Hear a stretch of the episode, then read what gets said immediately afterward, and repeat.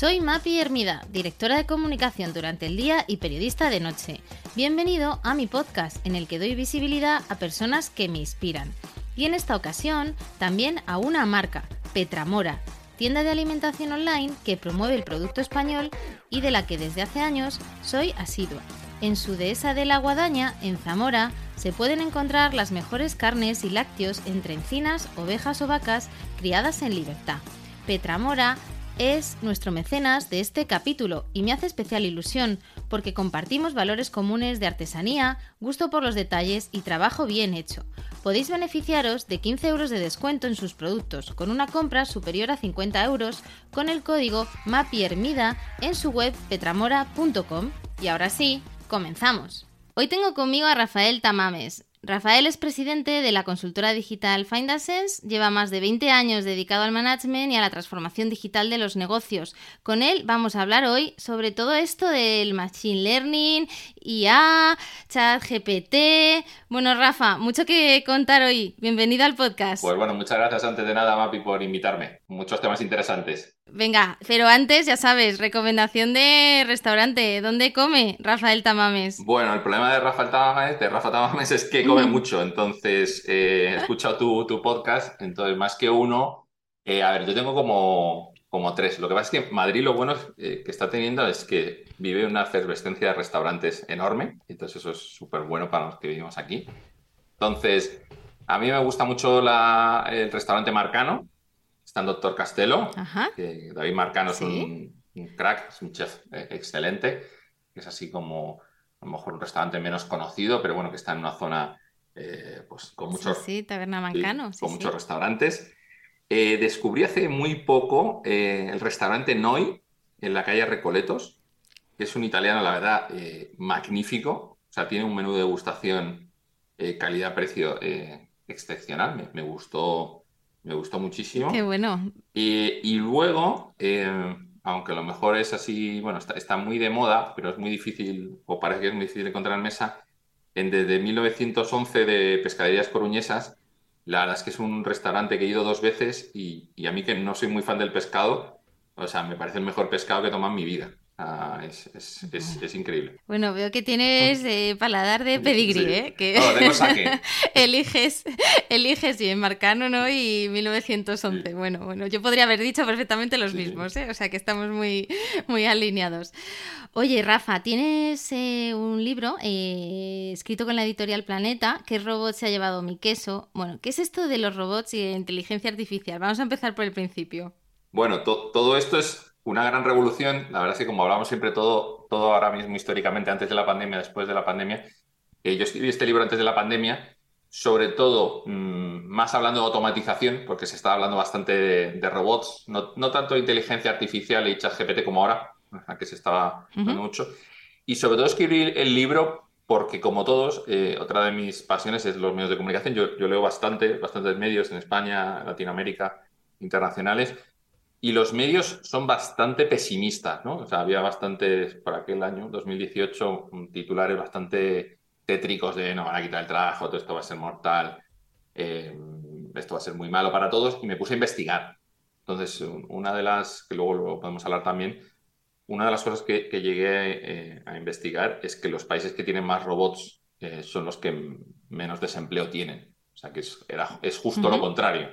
Algo que mentalmente parece, o sea, lo obvio es decir, bueno, pues más robots, menos trabajo, nos vamos a morir todos, ¿no? Así decirlo simplistamente, pero los países que más desarrollan la tecnología y la ciencia son los que tienen paro casi técnico cero, suelen ser los países asiáticos. Y los que menos robots tenemos, tenemos unos paros galopantes, ¿no? Entonces es una falacia em, demostrada con hechos, ¿no? No, es opinativo. O sea, eh, la, tecnología genera más, más puestos de trabajo. Y ahora, mm, gracias a ChatGPT, que, que ha sido una, digamos, una, una revolución, no sé hasta qué conjunto de la población, pero sí ha penetrado bastante desde, las, digamos, búsquedas o, más, grandes que ha habido desde que salió Google, etcétera, en, tan poco tiempo. Eh, pues estamos viendo, digamos, que la inteligencia artificial a nivel usuario, a nivel usuario digo que lo podemos tocar, pero la inteligencia artificial no deja de estar en, en procesos cotidianos desde hace mucho tiempo.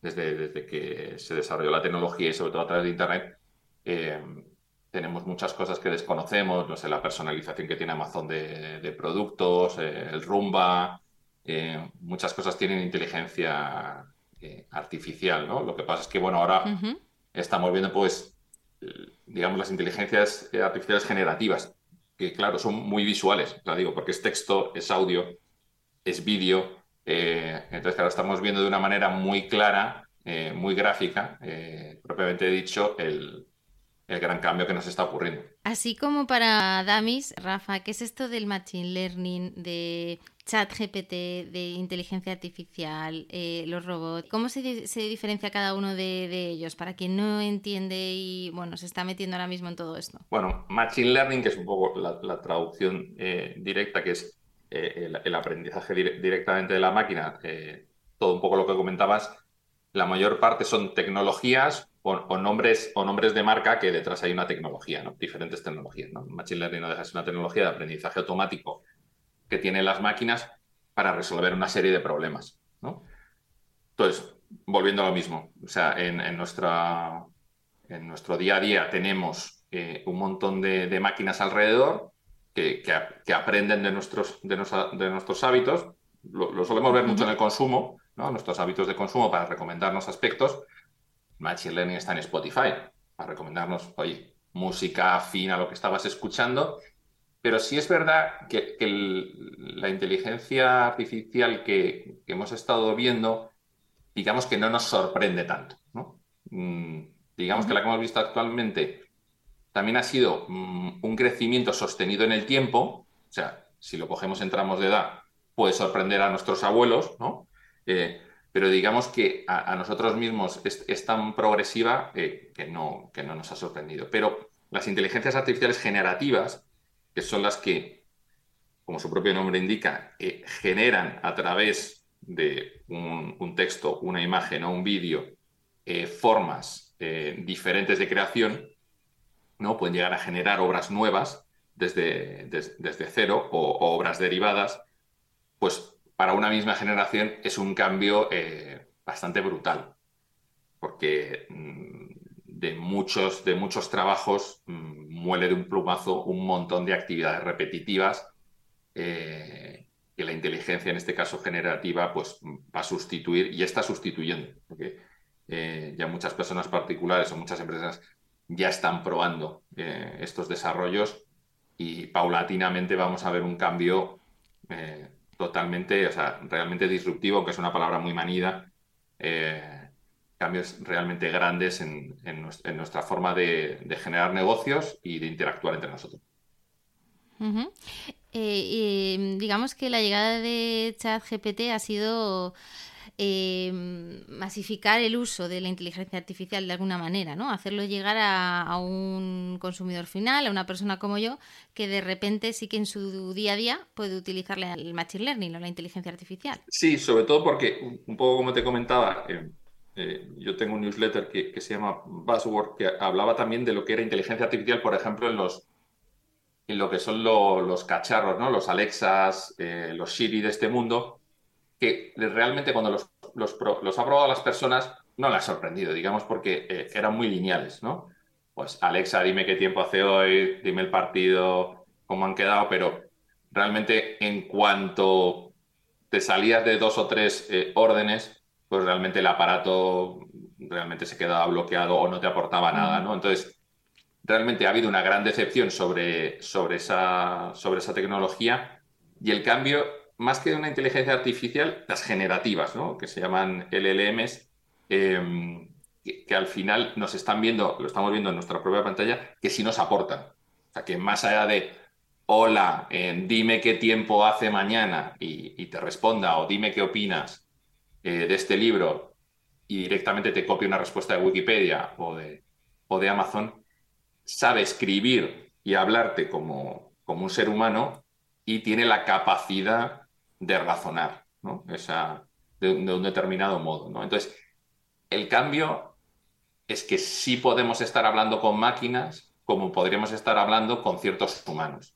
Que eso no nos estaba pasando hace años con los Alexa, con los Siris de, esta vida. Por, por eso también ante ese fracaso. Entonces, Este cambio es, tan, es tan radical porque se ha roto una puerta en la que vamos a poder leer, ver cosas. Eh, bueno, ayer o antes de ayer se está creando la primera, que, habrá, pero que la primera que se publicado, la primera empresa directamente gestionada por ChatGPT, la que ya tiene ingresos directamente, es, que, establece pues cuáles son las campañas de marketing, cómo hay que producir, es decir, es, una, tienda de ropa creo en Portugal. Entonces, que, llega a unos límites, eh, digamos, insospechados en, una curva eh, muy incipiente, ¿no? Que si encima ya hay, le metemos otras tecnologías, le metemos mucho más, más cabeza, más estrategia, pues las posibilidades son casi infinitas. A día de hoy, tal y como está desarrollado, em, ¿cuáles serían esas aplicaciones eh, prácticas de chat GPT? En mi caso, te pongo un ejemplo. Para hacer esta entrevista, eh, me he metido en chat GPT y he dicho, oye, voy a entrevistar a Rafael Tamames em, sobre, eh, sobre chat GPT, sobre inteligencia artificial. ¿Qué preguntas harías para que todo el mundo entienda lo que es? Me ha lanzado un cuestionario de 12 preguntas, de las cuales he elegido 6. O sea, no te digo más. O sea ChatGPT... Lo digo medio de broma, ¿no? Pero bueno, es verdad que las líneas que me ha lanzado ChatGPT eran más o menos las que tenía, las que tenía yo mm, identificadas, ¿no? Eh, esto sería una posible aplicación. Eh, ¿Para qué nos puede ser útil en nuestro día a día? Antes de ir a eso, que es una, una súper pregunta, fíjate lo que has comentado, que es lo más importante, es la conciencia de que lo que te ha respondido tú validas que realmente eh, es válido, ¿no? Eso nos pasó hace muchos años con los buscadores. Cuando alguien buscaba algo en Altavista, en buscadores que ya nadie conoce, las personas no tenían una sensación que los 10 primeros resultados fueran los 10 mejores resultados sobre un tema o una palabra que le habías puesto. Cuando llegó Google, su propia tecnología, que es más complejo de explicar, nos daba una conciencia al usuario que realmente eran 10 resultados muy acordes a lo que estábamos buscando. O sea, que, había una certeza de que eso es, es una, algo cognitivo, es decir, oye, esto que estoy viendo parece que se eh, acerca bastante a lo que estoy buscando. Y eso es muy poderoso. O sea, lo que está consiguiendo estas inteligencias artificiales, ChatGPT en concreto, es, oye, lo que le he preguntado respecto a lo que me ha respondido, no sé si es 100% eh, válido, pero se acerca bastante a lo que yo pensaba. Entonces, claro, eso es sorprendente, ¿no? O sea, es, es algo alucinante. Y eso es realmente lo, que ha conseguido una tecnología y un producto, que realmente validemos que eso tiene sentido, ¿no? Entonces, eh, como diría cualquier persona, ¿no? Multitud de posibilidades, ¿no? Pero para centrarnos, eh, hay un aspecto clave que es el inicial, que lamentablemente los, medios de comunicación se las llevan en, todas las, en todos los cambios, se las llevan todas, es en la creación de contenido, ¿no? Es decir, la creación de contenido, de texto, imágenes, música y vídeo, eh, los próximos meses, de aquí a 2024, va a haber unos cambios enormes. la generación de contenido eh, automático va a ser brutal. Eh, Madre mía, mis amigos periodistas deben estar con, con los pelos de punta. Ya lo he oído, ¿eh? ya me lo han comentado muchos. De mi, mi trabajo está en cuestionamiento. Claro, entonces eh, hay un tema. Yo estoy en una consultora de Customer Experience, trabajo en lo que digamos que es el sector de marketing, publicidad, comunicación, eh, etcétera. Entonces, bueno, todo lo que sea mm, notas de prensa, mm, teletipos, que ya estaban digámoslo, no sé si en desuso, pero de poco valor.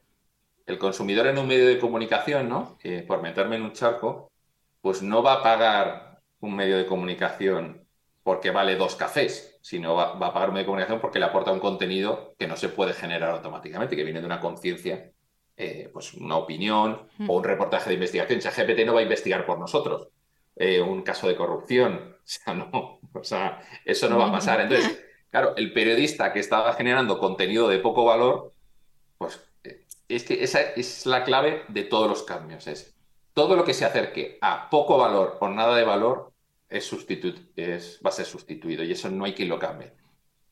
Mm, vuelvo a repetir y perdón por insistir. Nadie va a investigar un caso de corrupción como una inteligencia. O sea, me refiero, te vas a servir de la inteligencia artificial para hacer esa crónica o esa noticia, pero el contenido nuevo, por así decirlo, ese no lo tiene la inteligencia artificial. Porque recordemos que la inteligencia artificial parte de lo que ya está escrito y sobre todo parte de lo que está indexado, que es también un gran cambio. O sea, ChatGPT y las inteligencias generativas se basan en aquello que está disponible en Internet. No todo lo que es el conocimiento mundial es diferente. Eh, y, eso es muy importante, que lo que no esté indexado por ahora, hasta este caso, eh, no va a salir. ¿no? En imágenes, la preproducción, música en la creación de diferentes aspectos, vídeos, presentadores virtuales, un montón de cosas eh, van a cambiar. Entonces, creación de contenido, mm, disrupción total. Automatización de tareas, ¿no? O sea, todo lo que sean informes, eh, creación de diseños, etcétera, cada vez hay más herramientas que te están gestionando todo. O sea, automatizarte el calendario, automatizarte las reuniones. O sea, va a llegar una corriente que lo que nosotros sabemos, ¿no? O sea, muchas personas me dicen, Juan, que voy de reunión en reunión, de Teams en Teams, eh, esto no me aporta, pero si no estoy, la gente, bueno, pues llegará una corriente que, haya una inteligencia que analice tu calendario, vea, vea un poco lo que reporta y, y lo que no, ¿no? Comentaba el otro día de alguien de, finanzas, ¿no? Que, tienen hasta un CRM que la central em, analiza cuántas veces has contactado con ese cliente, cuántas veces le has mandado mails, cuántas y entonces te puede pronosticar si vas a vender o no, en función del engagement que estás teniendo con ese, con ese prospect, ¿no? Entonces, la evolución de la automatización de tareas va a ser brutal.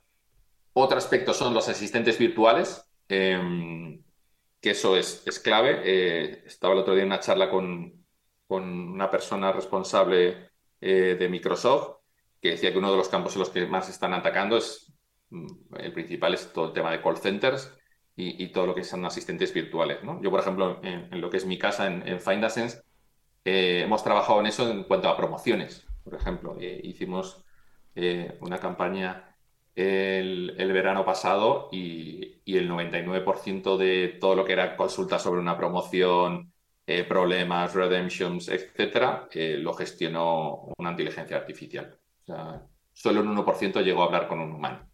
Entonces, el 99% de todos los complaints, quejas, preguntas, etcétera, lo podemos resolver de manera automática. Eso eh, impacta bastante y, yo que soy muy positivo, yo creo que es bueno, porque es un trabajo que muy poca gente quiere hacer, muy poco valorado eh, y que las empresas mm, no pagan mucho por ello, eh, lamentablemente. La traducción automática mm. eh, salió el otro día como la, traducción automática ya en directo en diferentes lenguajes. El poder mañana este podcast, poderlo que tú hables en portugués y yo te responda en turco eh, de manera automática, eh, doblándonos la voz, va a estar más rápido de lo que creemos. Eh, el aprendizaje de idiomas va a ser, va a ser algo increíble, porque claro que va a valer saber otro idioma. Yo llamo ahí, me, adelanto de los complejos, pero ¿cuánto va a ser definitivo saber un idioma como el inglés? Yo no estoy diciendo que no se siga aprendiendo, obviamente, y vas a tener para lo que se usa el 80-90% de la población, vas a tener casi traducción eh, automática doblada, ¿no? O sea, ¿cómo, ¿qué va a pasar con eso? En, lo que es análisis de datos en, en BI, en, en, Business Intelligence, se lleva trabajando desde hace mucho tiempo. Es un poco lo que comentaba antes, ¿no? que la inteligencia artificial no, no acaba de no llega hoy, sino que, ha llegado hace mucho tiempo. Lo que pasa es que ahora la estamos viendo como en foto, ¿no? en, directo, como en un anuncio. Eh, análisis de datos está viendo eh, cosas excepcionales de tratamiento de datos. La generación de código, la programación, ¿no? Hablaban el otro día también Microsoft de esto, ¿no? Que tiene con GitHub eh, toda la comunidad de desarrolladores mm, se va a aumentar la capacidad de desarrollo de una manera exponencial, ¿no? Y, y mucho, muchos desarrolladores van a sufrir en, ese aspecto. Y luego, bueno, que no te quiero aburrir, personalización de productos, generación de nombres, generación de noticias. Eh, hmm. todo, todo, todo va a cambiar bastante. La forma en la que buscamos, la forma en la que, en la que buscamos información va a cambiar. Eh, Google lo sabe y por eso eh, estaba expectante de este cambio y por eso poco a poco va a ir sacando todas las capacidades de su inteligencia artificial, pero para que no, no le mate su, su fuente de ingresos que al final la publicidad lo van a ir sacando poco a poco y tampoco, aunque podrían tener búsquedas mucho más visuales o mucho más concretas, pues tienen que meter publicidad para sustentarlo y van a hacer formatos híbridos, ¿no? Eh, esta palabra que está manida, pero eh, es la que nos tenemos que acostumbrar todo a, a, cosas y aspectos híbridos, a no ser maximalistas. O sea, no se trata de que todo van a ser máquinas, pero tampoco todo van a ser humanos, ¿no? Y yo la parte, la palabra que más me ha gustado, eh, que a lo mejor me la han colado por marketing, pero bueno, bien colada está, eh, estas empresas, es la de copiloto.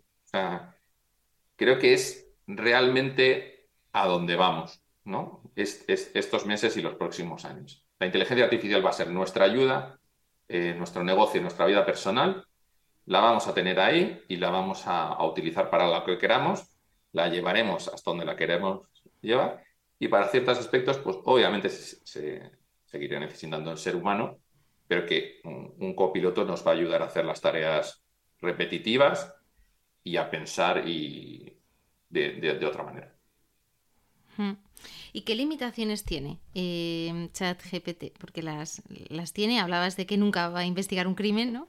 Eh, eh, más allá de eso, ¿hasta dónde podemos llegar con ChatGPT? Bueno, ChatGPT y, y también yo una cosa también que, digo mucho, mm, yo me considero tecnólogo, o sea, no tanto técnico como tecnólogo, porque lo que me apasiona es un poco la tecnología impacta en la sociedad, o sea, me, apasiona, ¿no? Y, en el consumidor.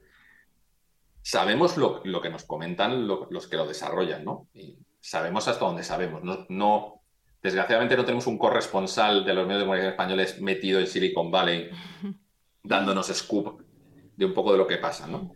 Eh, ya hay hago un poco un inciso, ¿no? Recomiendo mucho leer The Information, eh, por ejemplo, theinformation.com, que tiene información, sí, realmente de las empresas, digamos, mm, de estas, ¿no? De Google, etcétera, bastante más al día, ellos tienen corresponsales, las empresas.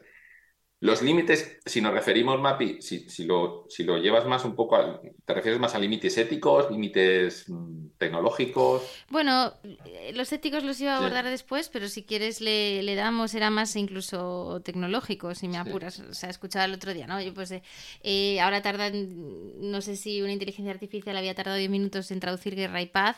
no sé si, bueno, pues en cierta medida hay, hay un techo, ¿no? del desarrollo de la tecnología esto es infinito, no sé, eh, desde el desconocimiento total. Al, final, em, todo tiene un límite, eh, pero realmente el límite e, es, muy grande. o sea, digo, o sea, obviamente que, hay, unos límites, em, pero es una opinión, no, no, tengo información de este caso. Límites hay porque la, la tecnología va teniendo límites, pero límites en función de que haya gente inteligente investigando, pero el límite dentro de seis meses habrá recorrido otro trecho, es decir, cada vez se ampliará más la brecha. O sea, límites tiene que haber porque al, final eh, todo es así, pero exponencialmente el cambio es tan grande para las sociedades que el límite ni se va a ver. Ese, es el punto. Todo, todo, todo, todo no lo vamos a poder automatizar. Todo, todo no. Pero es que gran cantidad de cosas. O sea, no somos conscientes. Ahí, que nos pasa la tecnología, eh, los que nos dedicamos, o sea, hay una palabra que odio, ¿no? O sea, una frase o dos palabras que son transformación digital, ¿no? Que, es, que ahí cabe todo, ¿no? O sea, ahí ya cabe todo. Los problemas, si somos honestos con nosotros mismos, no son de tecnología. Los problemas son de los seres humanos. Es decir, la inteligencia artificial podría mejorar nuestro sistema judicial en España de una manera espectacular. Pero es un problema no tecnológico, es un problema político político, administrativo, social. no me meto en temas, me refiero de partidos políticos, sino que es un tema de concepción.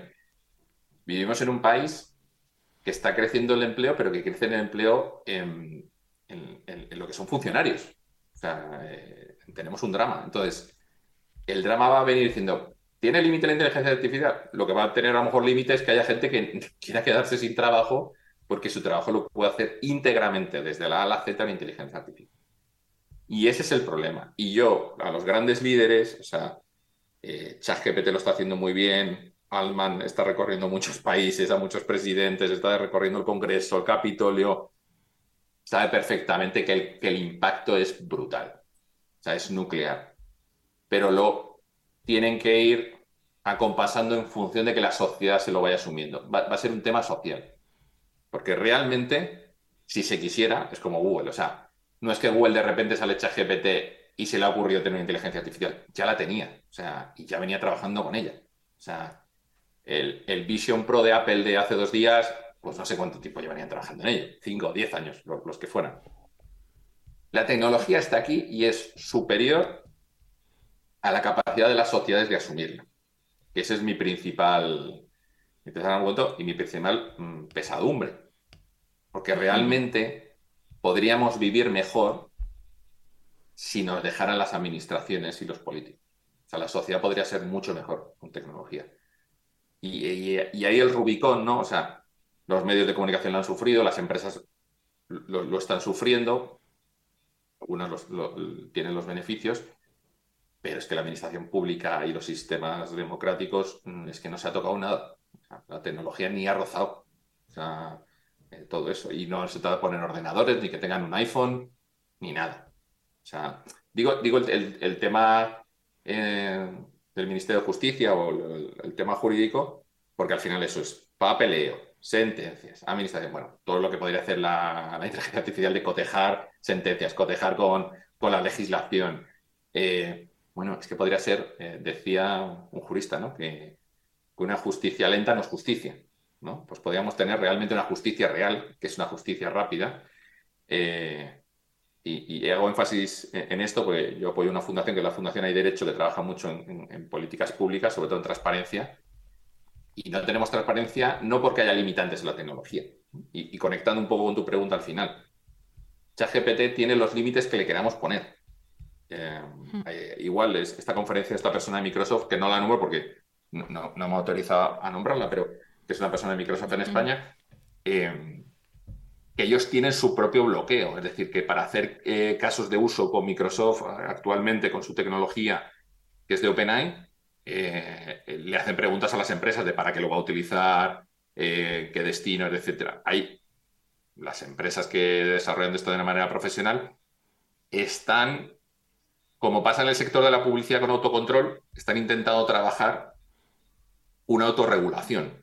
Eh, pero eh, el impacto será lo que los seres humanos queramos que impacte. Tienes el lado de aplicaciones eh, positivas sobre inteligencia artificial aplicada a medicina para ayudar a diagnosticar enfermedades, en agricultura para optimizar el crecimiento de los cultivos, pero luego tienes el otro lado, ¿no? La cara B y, cuando metes eh, directamente en Google eh, ChatGPT o inteligencia artificial, te sale en primera página titulares como los pedófilos usan inteligencia artificial para generar nueva pornografía infantil la inteligencia artificial puede llegar a ser más autónoma que nosotros mismos. Y dices, ostras, ¿no? Em, está la rosa y la espina, ¿no? Y, ahora, pues, si quieres, hablamos de la espina y de esa ética en torno a, al uso de esta inteligencia artificial, Rafa, para, bueno, conocer tu punto de vista. Claro, no, yo, hablaba igual con, con, otro profesional el otro día, pues yo tengo hijas pequeñas de, de cuatro y un año. Me decía, no, ya verás cuando tu hija tenga, tus hijas tengan 12 años tengas que guardarles el móvil, te trae muchos problemas. Y, yo, a ver, pues soy tecnólogo y soy padre. Eh, obvio que me preocupa el, futuro de, mis hijos, pero em, si, salgo de mi entorno, ¿no? aparte de preocuparme por lo mío concreto, la tecnología mejora la sociedad. O sea, es un hecho con datos. Em, lo que habrá hecho WhatsApp por la comunicación de las personas. Da igual, yo no, digo, no, hago publicidad de Facebook, digo, no me pagan, pero todo avance tecnológico tiene sus pros y sus contras. Si el WhatsApp lo están eh, utilizando pedófilos, pues claro que me jode. O sea, eh, me da un asco terrible. Pero mm, yo ahí donde me baso es, joder, tengamos una policía tecnológicamente, y que creo que la tenemos, digo, que, creo que, está, por, por, lo que se lee, eh, bastante puesta en nuevas tecnologías, tengamos una justicia informada. ¿no? Yo, voy más a la formación y cómo la propia tecnología, los propios eh, elementos de tecnología, los Microsoft, los WhatsApp, eh, los Instagram, etcétera, cómo pueden ayudar a las administraciones para ir contra esta gente. ¿no? Es decir, es como si hoy que estamos grabando este podcast, ¿no? que ha, habido una, cosa terrible en Francia, pues bueno, eso no tiene nada que ver con la tecnología la persona está teniendo un cuchillo, pues volvemos a lo mismo. El problema es los fabricantes de cuchillos. Otra medida, ya, pero no es lo mismo. Estás haciendo una analogía, la tecnología impacta más que el que fabrica cuchillos. Yo creo que no hay que parar la tecnología, lo que hay que es tener una sociedad informada, muy formada, y sobre todo los medios de comunicación tienen tres cosas, ¿no? Tienen periodistas, que muchos de esos, muchos de ellos, ya cada vez menos, ¿no? Por generación, añoran el pasado, añoran los medios de comunicación del pasado, donde se sentaban unas bases, donde controlaban la información, eh, etcétera, una cosa. Y a mí me encantan los medios, ¿eh? Ojo, ¿eh? Pero esos mm. periodistas se ven amenazados por la tecnología, es de, los sectores que menos, eh, digamos, la ha abrazado. Pues es normal que un periodista hable mal de la tecnología, digamos, lo puedo llegar a entender. Los medios de comunicación como empresas están súper afectados por estas empresas. O sea, un medio de comunicación como empresa no va a hablar bien de Facebook, de Google, etcétera, porque tampoco le sale. O sea, no es que les amen. O sea, para ellos son un mal necesario y ojalá no hubieran existido nunca. porque directamente les han cambiado el modelo de negocio. Y conecta con por qué yo escribí el libro. Es que los medios de comunicación no nos informan de eso. Es decir, ponen, yo, yo no digo que desinformen, sino que ponen en valor mucho los problemas y ponen muy poco en valor las ventajas y no las ponderan. O sea, todos conocemos un poco, o sea, uno decide como editor qué poner en portada, qué hacerlo más grande, qué pequeño, cómo crear una alarma social o no crearla, ¿no?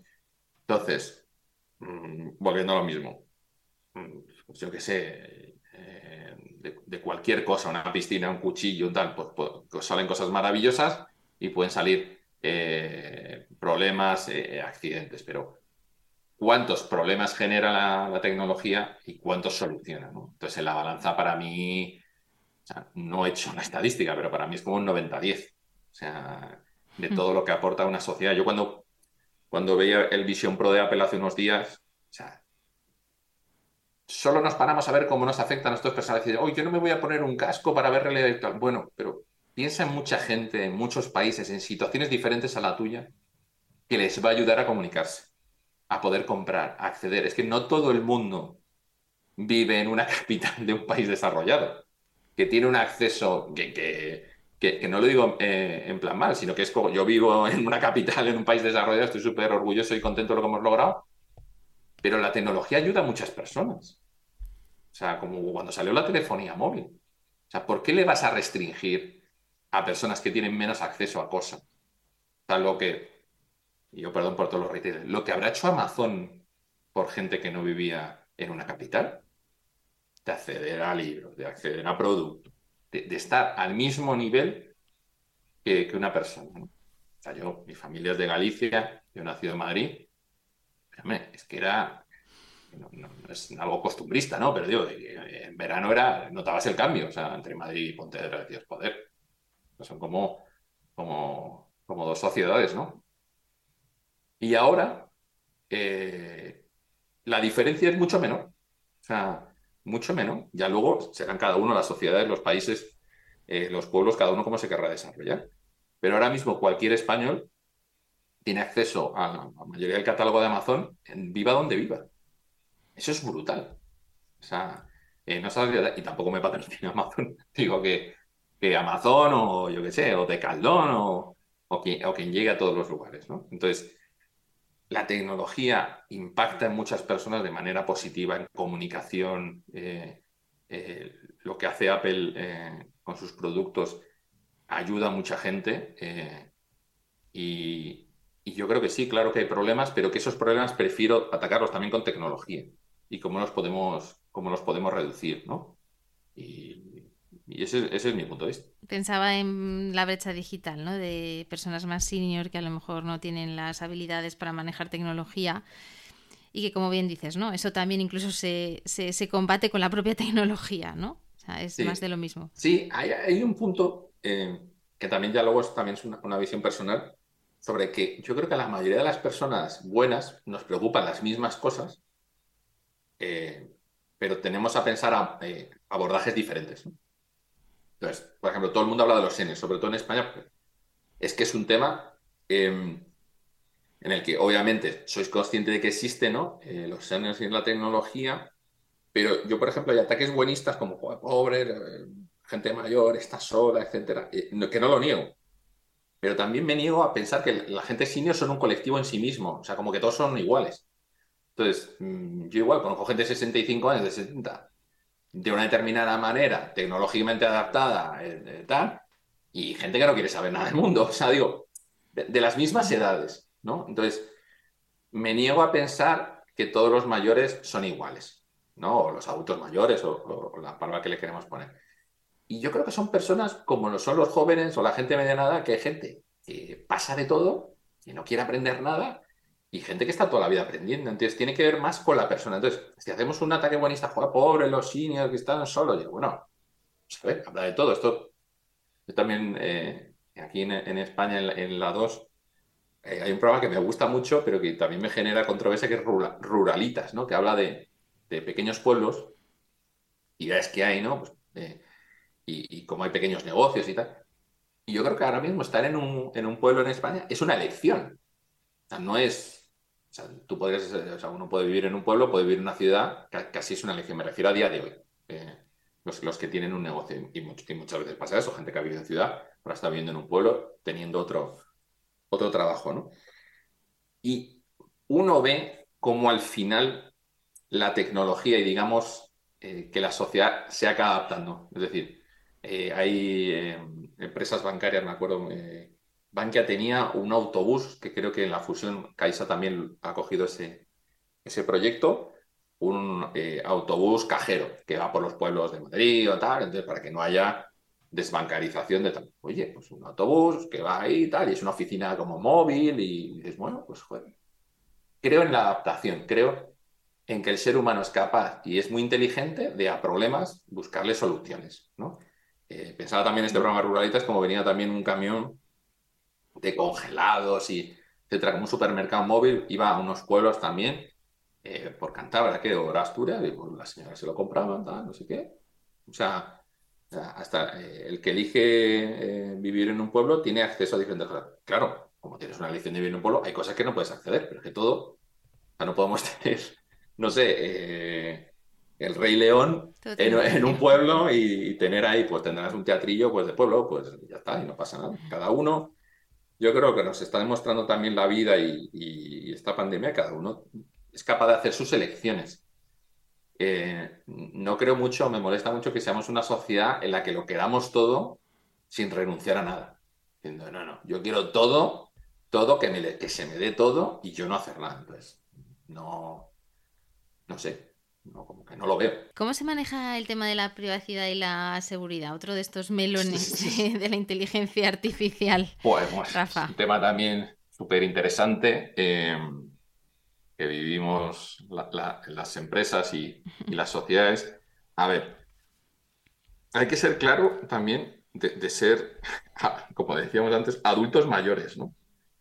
las empresas tienen acceso a nuestra información y eso lo tenemos que saber. Tenemos que ser conscientes de ello. Entonces, como me decía un responsable de seguridad, yo le decía, oye, ¿qué es la forma más segura de proteger un archivo de, no enviarlo? O sea, ahí, o sea, no te lo va a coger nadie. Y yo, vale. Pues esto es como la protección de datos. La mejor forma de proteger tus datos es no enviarlos. ¿no? O sea, ya ahí, si no quieres decir, es que yo no quiero dar mi datos, pues no los des. pero todo tiene un quid pro quo. Entonces, una vez que una empresa tiene, tiene los datos, pues tendrás que trabajar en qué reputación tiene esa empresa para eh, protegerlos. Y qué leyes tiene que le castiguen para ello. Las empresas no son perfectas. Las empresas grandes van a intentar proteger lo más, lo más, lo más que puedan sus datos, pero las empresas hay personas y puede haber fallos y, y, hay hackers y gente, ladrones, como los hay en la vida real. Entonces la tecnología no es infalible a eso. Yo en eso como que soy muy frontal y, tengo muy claro de qué datos doy y qué no ciertas eh, empresas, eh, medios, etcétera, ¿no? Y, saber pues, que, hay, un peligro latente, ¿no? Tenemos una legislación en España de las más duras en cuanto a protección de datos eh, y aparte dentro de la Unión Europea. Las multas son, son brutales y aparte entendamos que, mm, que yo creo que lo sabe ya mucha gente, tenemos una protección de datos recaudatoria. O sea, la, Agencia de Protección de Datos Española, su presupuesto se basa en las multas que aplique. O sea, de eso vive. Entonces, eh, hay, una forma recaudatoria. Yo la privacidad eh, entiendo perfectamente eh, la, problemática que hay. no es fácil de abordar y creo que una regulación de en este caso ya no, una autorregulación, una regulación de los estados con las empresas, que haya mucho más, que creo que lo hay, pero que se pueda ampliar más, eh, círculos de intercambio en cuanto el, progreso de las tecnologías, que no frene la regulación, que la regulación ayuda y proteja a los consumidores, creo que es algo bueno. Y, creo que, que, es, que, ese lugar neutral sí es la administración. O sea, yo creo que, que sí debemos de tener administración fuerte en cuanto a sentar las bases eh, de, una regulación, vuelvo a lo mismo, yo soy de regulaciones que no frenen eh, la tecnología y que nos, que nos protejan eh, a sí mismo y que no, no tengan esta faceta de que necesitan multar para, para, ser, para subsistir, ¿no? Pero bueno, es, un campo espinoso, O sea, decir, yo no, en ese caso, no soy un experto legal ni mucho menos en protección de datos, pero que yo creo que las personas, lo que sí noto es que son poco conscientes. poco conscientes, ¿no? Es decir, igual que hay gente que cuando viaja o viajaba se compraba ahí dónde meter el dinero y dónde guardarlo y una mochila con doble cierre. No, creo que eh, en Internet tengan ese pensamiento de dónde voy a meter esta tarjeta de crédito, dónde voy a poner mi dirección o dónde va a salir esta información, este sesgo. No, no digo que tengan miedo, sino que sean conscientes la, propia conciencia hace que uno tome eh, decisiones maduras y, asumidas. Rafa, última pregunta. Haznos soñar un poco. ¿Dónde estaremos dentro de 10 años? Porque esta aceleración es exponencial. es una pregunta muy de recursos humanos, ¿no? ¿Dónde te ves en tu empresa? No, que nos la podía responder no, Mapi. Esta no, esta, no, esta no era del listado de ChatGPT, esta era Eso te la, te la, podíamos preguntar a ti, ¿no? Por, como los oyentes del podcast. ¿no? Mapi, ¿dónde te ves dentro de cinco años? ¿Dónde, estarás, ¿Dónde estará este podcast? No, Una podcastera famosísima, yo me veo ahí. Ahí, en Podimo, tal. Efectivamente. Pues, em, a ver, eh, no lo sé, siendo honesto. O sea, no lo sé, no tengo información. Puedo fantasear. Entonces, eh, puede ser un mundo en el que personas como yo seamos muy felices porque, porque se cumplan varias cosas. Que hay mucha tecnología eh, y que la, tecnología resuelve los problemas de las personas que han sido generados por otras personas, ¿no? Antes lo que pasaba es igual, lo bien intencionado, ¿no? O sea, y perdón por este ejemplo, a lo mejor es muy malo, de una reunión de vecinos, ¿no? Dices, joder, pues venga, nos reunimos todos para mejorar el edificio por la organización, etcétera, pero luego al final no pasa eso. Es un horror y nadie quiere ir a una reunión de vecinos porque no funciona. Pero una reunión de vecinos digitalizada, en la que solo hubiera argumentos, por así decirlo, eh, certeros, eh, estructurados y que se trabajara sobre las mayorías, eh, pues creo que eso, o sea, sueño con, con unas democracias y unas administraciones digitalizadas. Eso sí que sería, digamos que es un sueño, es lo que yo sueño, no sé si llegaremos a eso. Muchos piensan que la tecnología ataca nuestra democracia. Yo en eso sí que estoy preocupado por nuestras democracias liberales, pero creo que es porque no se está utilizando la tecnología en la política y en las administraciones de una manera correcta, sino de una manera eh, artera. ¿no? Y yo veo, que eso es lo que creo que le puede gustar más a la gente y a tus oyentes, es trabajando menos y ganando más. Entonces la gente va a decir, joder, cojonudo, qué bien que nos viene eso. Bueno, vamos, a, vamos, a, vamos a un mundo en la que um, mucha gente bien formada podrá elegir eh, su horario laboral o realmente su trabajo, sus proyectos, y ganará más de lo que está ganando ahora, en términos relativos. Si, vamos, a, eh, vamos a eso. bueno, joder, pero eso es cojonudo. ¿Qué lo va a impedir? Bueno, pues lo va a impedir un Putin, lo va a impedir un... Yo qué sé. O sea, las dictaduras no entienden de tecnología. O sea, digo que... No entienden, me refiero.